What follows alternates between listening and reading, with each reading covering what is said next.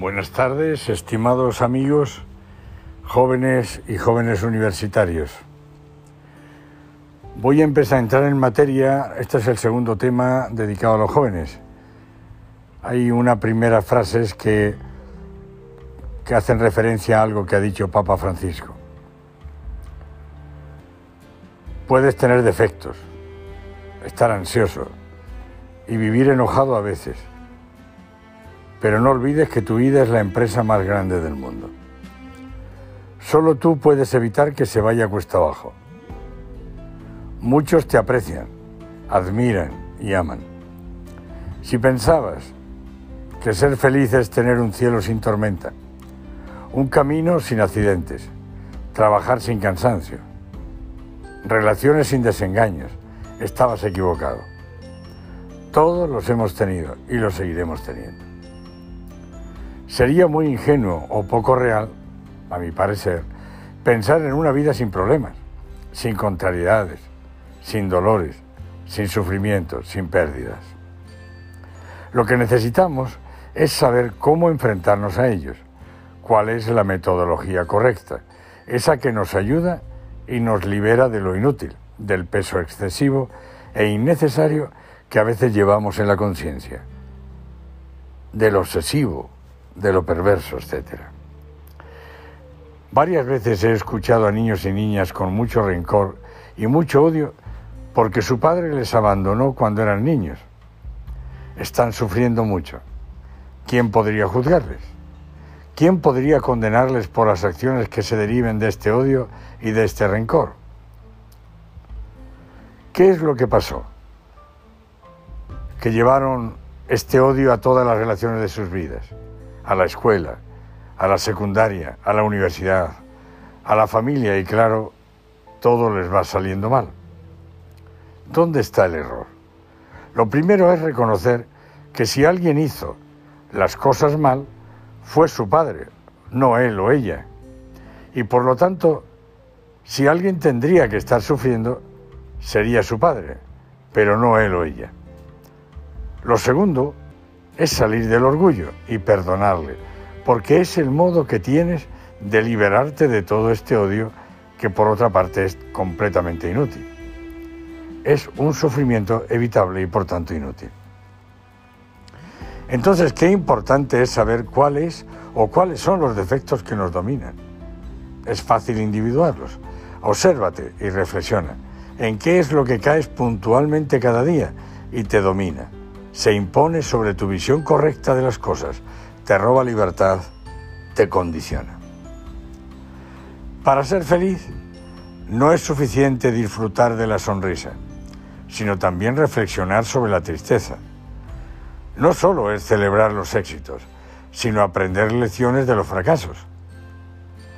No es solo sentirse feliz con los aplausos, sino ser feliz en el anonimato Reconocer que no todo lo, hacemos bien y que no todo lo que hemos hecho lo hemos hecho bien, y mucho menos perfecto. Vivimos en un mundo imperfecto.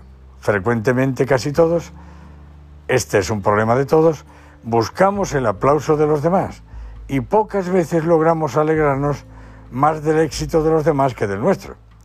Si un compañero saca una buena nota en una materia, surge en nosotros más frecuentemente la envidia cuando en realidad lo que tendríamos que hacer es alegrarnos más por el éxito del compañero que del nuestro.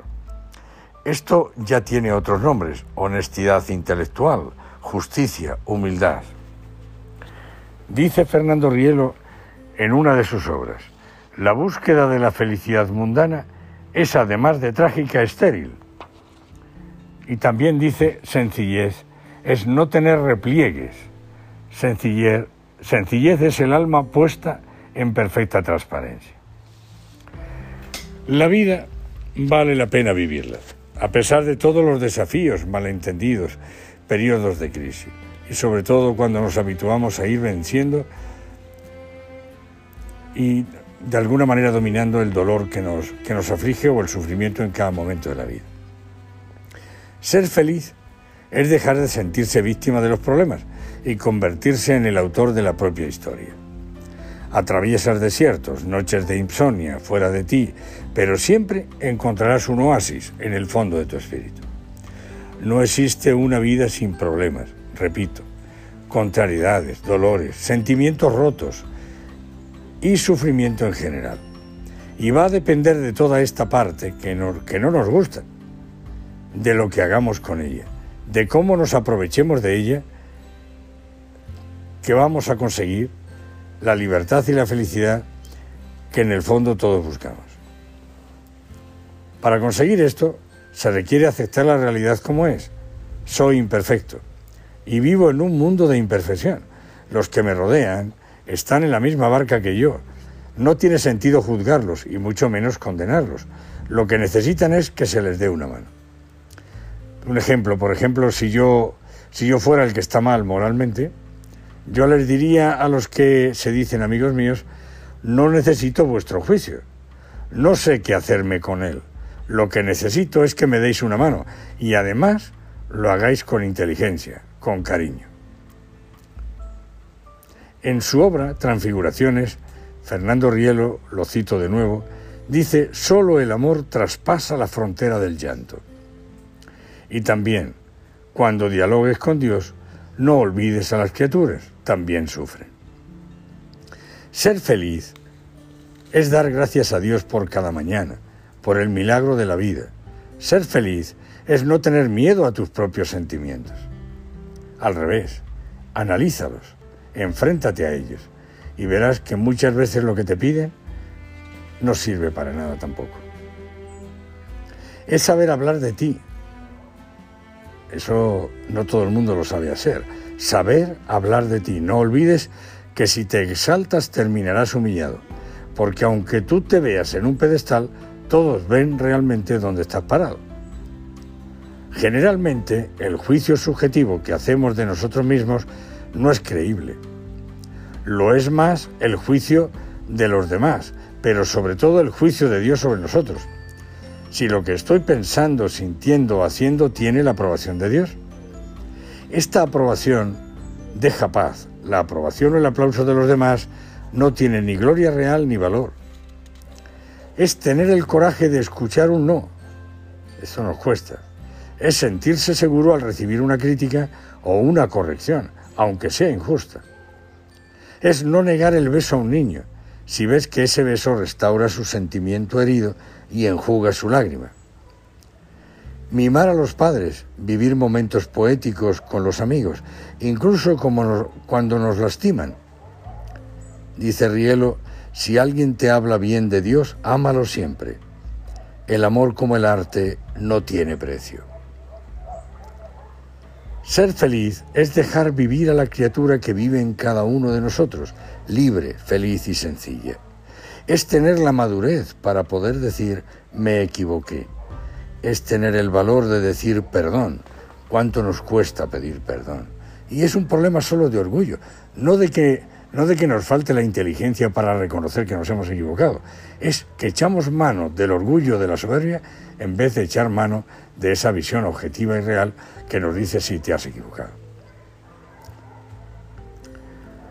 significa también tener la sensibilidad para decir te necesito.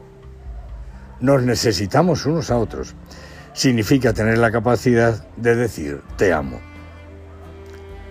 Eso he visto algunas parejas que se lamentan de eso. Mi marido me quiere mucho, pero nunca me ha dicho te amo. Y además, pues nunca me trae un ramo de rosas ni, ni unos chocolates que me gustan tanto, pero sí, eh, bueno, cumple con todos los deberes de marido. Pero eso no me lo ha dicho nunca. Bueno, pues cuando se siente bien uno, cuando la persona que dice que te quiere te diga te amo. Decía Fernando Rielo esto, que no se despierte, Señor, en este mundo el niño que llevo dentro, porque no tiene capacidad para acogerlo. Que tu vida se convierta en un jardín de oportunidades para ser feliz. Que tu primavera sea amante de la alegría. Que seas un amante de la sabiduría en tus inviernos. Y cuando te equivoques, empieza de nuevo desde el principio. Solo entonces te apasionará la vida descubrirás que ser feliz no es tener una vida perfecta. No existe la ecuación buena vida igual a vida sin problemas. Usa las lágrimas para regar la tolerancia. Utiliza las pérdidas para entrenar la paciencia. Usa los errores para esculpir la serenidad. Usa el dolor para pulir el placer. Finalmente usa los obstáculos para abrir ventanas de inteligencia. Pero nunca te rindas, nunca, jamás te rindas. No tienes que ir a buscar nada fuera porque lo tienes todo dentro de ti, en tu espíritu. Toda la energía, la potestad, el poder, para poder poner orden a cualquier desorden mental o afectivo, sentimental o desiderativo que padezcas en esferas más bajas de tu ser. Toda esa energía está ahí para poder poner orden a todo eso. Nunca renuncies a la felicidad verdadera, no mundana, porque la vida vivida así es un espectáculo increíble. Quiero terminar dedicándoos un breve poema que escribí en Roma una mañana de invierno ante la visión de dos enamorados que se veía que se devoraban, pero no se tocaban. Tened piedad de él, por favor, de este poema. Dice así, esta mañana he visto que el amor es éxtasis en dos que se miraban. Quietos, mudos, sin decirse nada, las pupilas de sus ojos se besaban. Concédeme amor en tu indulgencia, que cada vez que yo los mire entienda que en el temblor de mi penitente lágrima te encuentras. Buenas tardes a todos y un abrazo entrañable.